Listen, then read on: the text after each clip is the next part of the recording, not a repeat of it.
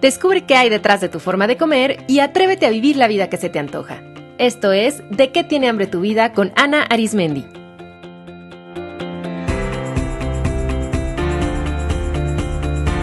Este es el episodio número 49, Deja de luchar.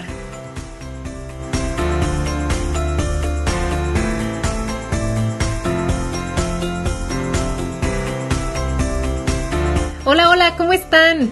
Soy Ana Bismendi, especialista en psicología de la alimentación y psicoterapeuta especialista en obesidad, y estoy feliz de encontrarme frente a este micrófono después de todo un mes de ausencia. No saben cómo los extrañé. Amo este espacio y me inspira mucho escuchar cómo este podcast les ha servido para reflexionar, para adoptar una nueva perspectiva e incluso para ir resolviendo conflictos con la comida. Me encanta cuando alguna alumna en un taller me enseña su teléfono con el podcast descargado o cuando me platican qué tal episodio o qué tal entrevista les abrió los ojos o cuando me cuentan que soy su compañera al hacer ejercicio o en su camino al trabajo.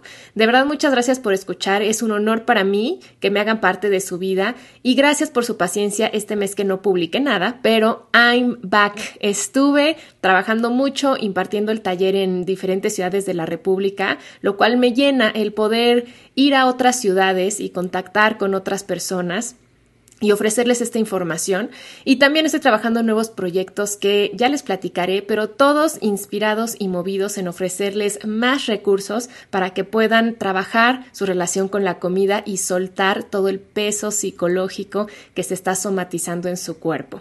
Y bueno, antes de arrancar con el tema de este programa, quiero recordarles las tres formas en las que pueden apoyar este podcast. La primera y más importante es compartiéndolo de boca en boca o vía sus redes sociales para que esta información le llegue a cada vez más gente y los ayude a hacer las paces con la comida, que es mi misión y la razón por la que estoy aquí. La segunda es tomándose unos minutitos para entrar a iTunes desde su computadora y dejar ahí una calificación y una reseña. Si no saben cómo hacerlo, ingresen a de qué tiene hambre tu vida.com y en la pestaña podcast les explico cómo. Y la tercera es participando en mi taller que se llama igual que este podcast de qué tiene hambre tu vida y que es la oportunidad de profundizar en todos los temas que escuchan aquí, trabajar directamente conmigo y transformar esta información en experiencia. Recuerden que lo que verdaderamente nos transforma no es la información, no es precisamente cuánto sabemos, sino más bien la experiencia, lo que hacemos. Los próximos talleres son en el mes de agosto. Voy a estar en Morelia, Michoacán, el 6 y 7, en San Luis Potosí, el 20 y 21, y en la Ciudad de México, el 27 y 28. Mucho ojo, gente de la Ciudad de México, porque este taller es el último que voy a impartir en la ciudad en todo el año. Así que aprovechen esta oportunidad del 27 y 28 de agosto para inscribirse y vivir esta experiencia. Todos los detalles de las fechas, las sedes, cuánto cuesta, cómo pagar, etcétera, están en de qué tiene hambre tu vida.com. Y ahora sí vamos a arrancar con el tema de este programa. ¿Cuántas de ustedes dicen frases como toda mi vida he luchado con mi peso? Batallo para comer. La báscula es mi enemiga. Estoy peleada con el ejercicio. Luchar, batallar, pelear, enemiga, obstáculo son palabras que escucho muy comúnmente de mis alumnas y pacientes para referirse a su peso, su cuerpo, a la comida, la báscula, al ejercicio, a la dieta.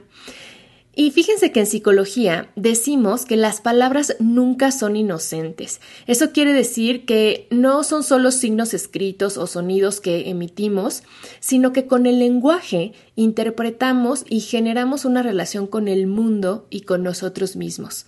Toda palabra siempre tiene una intención, la de construir o la de destruir realidades, la de abrir o cerrar posibilidades, la de crear o deshacer vínculos y la de generar emociones agradables o desagradables. Por eso es muy importante ser cuidadosos con lo que decimos y elegir conscientemente nuestras palabras para que nos ayuden a sentirnos como nos queremos sentir, hacer lo que queremos hacer y lograr lo que deseamos. Entonces imagínate que si todo el tiempo estás diciendo que estás luchando, batallando o peleando con tu peso, tu cuerpo, el ejercicio y la comida, ¿qué tipo de vínculo te imaginas que estás creando? ¿Qué emociones estás generando al decir estas palabras? ¿Crees que hablar así te abre o te cierra posibilidades? Pensar y decir que se lucha contra el peso o que la comida es la peor enemiga genera un vínculo de contraposición y cuando haces de algo tu enemigo, pues inmediatamente te pones en su contra.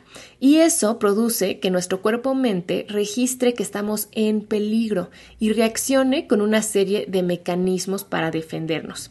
Fíjense, a nivel biológico, el cuerpo-mente va a activar la respuesta de estrés, de la que ya he hablado en otros episodios, lo que va a aumentar los niveles de, cortisol, que va a generar que el cuerpo almacene grasa corporal. También la respuesta de estrés impide una correcta digestión y aumenta el nivel de ansiedad. Les sugiero escuchar el episodio 11 que se titula El miedo a engordar engorda, donde profundizo sobre esto. A nivel emocional, cuando estamos diciendo que luchamos, que batallamos o que peleamos, eso produce emociones como angustia, ansiedad, enojo, desesperación, desesperanza. ¿Y a poco te dan ganas de ponerte unos pants e irte al gimnasio cuando te sientes desesperanzada? ¿O te dan ganas de prepararte una ensalada? Pues no, al contrario, esas mismas emociones pueden disparar el deseo de comer en exceso y no motivan a ponernos en acción. Y a nivel mental, nuestro cuerpo-mente, cuando estamos repitiendo estas palabras, va a poner un filtro a través del cual vamos a interpretar todas las situaciones como si estuviéramos en un estado de guerra o de conflicto, y por eso vamos a tener pensamientos recurrentes que nos mantienen atorados como es difícil, están en mi contra, tengo que luchar o batallar, me tengo que defender. Dense cuenta qué grande es el poder del lenguaje. La forma en la que hablas puede estar generando que no logres tus metas y que vivas sufriendo, pero también si transformas la forma en la que hablas, entonces puedes abrir posibilidades, puedes ver alternativas que antes no podías ver, puedes expandir tu campo de acción. Eso quiere decir que puedes hacer más cosas y mejor y sobre todo puedes verte a ti misma de una forma distinta. En el libro Los cuatro acuerdos de don Miguel Ruiz, el segundo acuerdo es sé impecable con tu palabra. Eso quiere decir sé precisa, sé asertiva con tu palabra. Y es uno de los acuerdos para el crecimiento personal y espiritual porque justamente con las palabras abrimos o cerramos posibilidades y también creamos o destruimos vínculos. Así es que es muy importante adoptar este acuerdo de ser lo más impecables posible.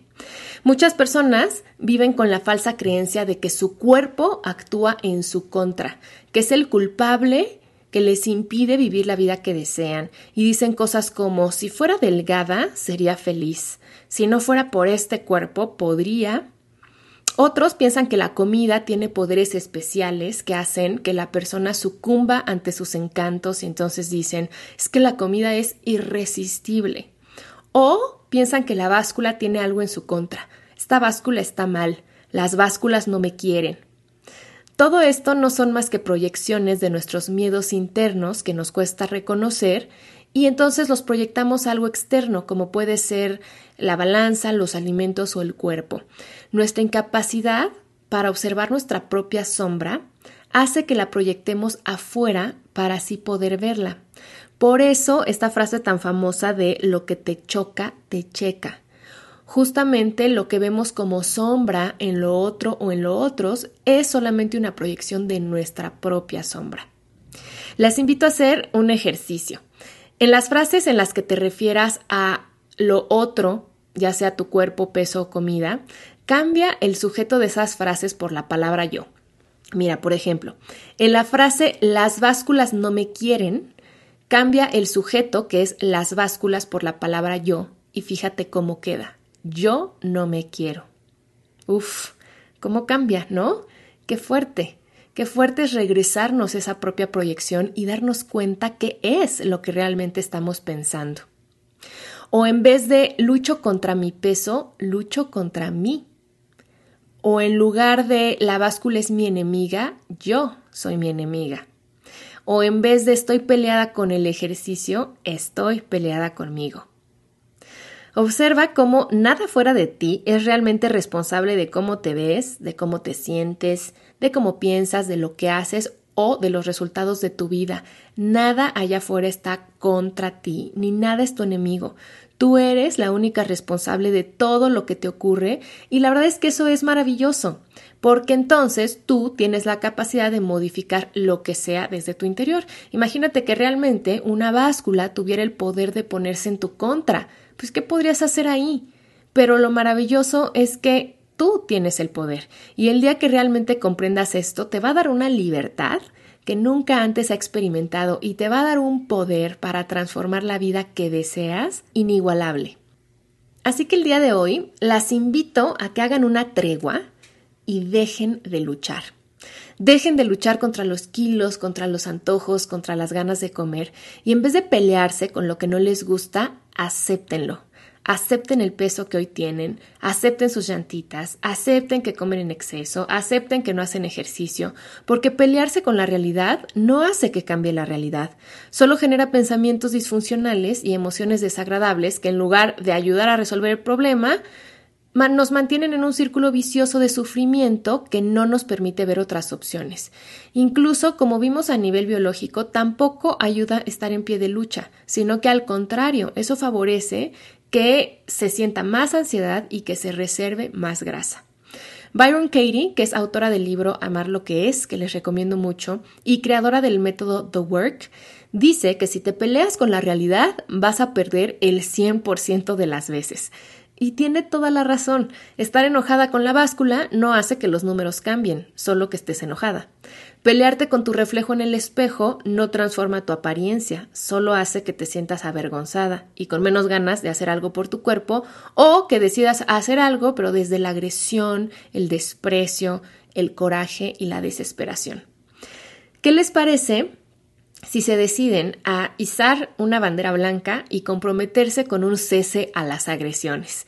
No les prometo que de la noche a la mañana sus pensamientos y emociones hacia su cuerpo van a cambiar, pero el primer paso siempre es un cese a las hostilidades. Esta tregua significa hacer una pausa interna para poder observar lo que piensan y darse cuenta del lenguaje que usan y de las emociones y acciones que les provocan. Y más profundamente esta tregua significa cambiar del camino del miedo y la reacción automática al camino de la paz interna y de la elección. Una vez que han establecido la tregua, el siguiente paso es aceptar los hechos. O sea, como les decía, aceptar el peso que hoy tienen, aceptar su cuerpo como está y aceptar la forma en la que comen. Sé que algunas de ustedes pueden estar brincando porque piensan que aceptar es igual a resignarse. Y no, aceptación no es lo mismo que resignación. Y de hecho, aceptar algo no quiere decir que te gusta algo. Aceptación es simplemente ver las cosas como son. Es dejar de pelearte con la realidad, porque solo si ves las cosas como realmente son, puedes transformarlas. La aceptación es un punto de partida desde la paz interna. Y esto es importante porque solo cuando estamos en paz se pueden tomar las mejores decisiones. Cuando estamos en miedo, en desesperación y enojo, realmente lo único que hacemos es reaccionar. Y por eso luego nos arrepentimos porque no, no pudimos, no tuvimos la claridad interna para decidir correctamente. La resignación, en cambio, es un punto de llegada. Es cuando decimos ya qué o para qué o no hay nada que hacer.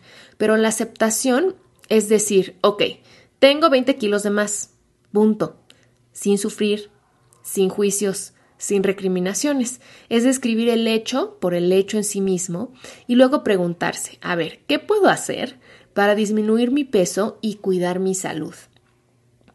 Y llegadas a este punto, es importante que aprendan a usar el lenguaje a su favor. Cambien esas palabras que activan la respuesta de estrés y que les generan sufrimiento por otras que les ayuden a ver nuevas alternativas, que las motiven, que las empoderen. Por ejemplo, noten qué diferencia. Si ustedes dicen, llevo muchos años luchando con el sobrepeso, ¿cómo las hace sentir? ¿Qué las lleva a hacer? ¿Qué resultados les ha generado decir por muchos años que llevan luchando con el sobrepeso? En cambio, lo podrían cambiar por a partir de ahora trabajo con mi cuerpo. Fíjense cómo decir trabajo con mi cuerpo es reconciliarte con, con él, dejar de verlo como tu opuesto, como tu enemigo, y mejor sumarte a trabajar en conjunto. Donde no hay oposición, no hay conflicto. O podrían decir, en vez de los antojos son mis peores enemigos, los antojos son aliados para conocerme. O en vez de batallo para que mi hijo coma, estoy aprendiendo cómo apoyar para que mi hijo coma mejor. O cambien soy mi peor enemiga por soy mi mejor aliada. O en vez de odio mi cuerpo, podrían decir agradezco mi cuerpo. Pueden notar qué diferente se siente cada una de las frases cuando las cambiamos a una afirmación poderosa y proactiva. Las invito a que esta semana observen qué lenguaje usan y comiencen a transformarlo por frases mucho más funcionales y practiquen diciéndolas una y otra vez hasta que se sientan cada vez más naturales, más integradas, más ciertas para ustedes. Para terminar, les quiero recordar que el lenguaje es una fuerza creativa. Lo que dices, lo creas. Así que pregúntate, ¿qué quiero crear? ¿Cómo te gustaría que fuera tu relación con la comida y con tu cuerpo? ¿Qué palabras definirían esa nueva relación? ¿Cómo te gustaría sentirte en relación a tu cuerpo, la comida y el ejercicio? En el episodio 36 les compartí un ritual para elegir cómo se quieren sentir. Puede ser ese un excelente ejercicio para definir palabras poderosas que dicten la nueva relación que desean tener con ustedes mismas. Me encantaría que me escribieran compartiéndome qué nuevo lenguaje han incorporado y sus nuevas frases de poder. Muchísimas gracias por escucharme, les mando un abrazo súper cariñoso y nos escuchamos en el próximo episodio. Esto fue De qué tiene hambre tu vida con Ana Arismendi. Para más información visita www.dequetienehambretuvida.com.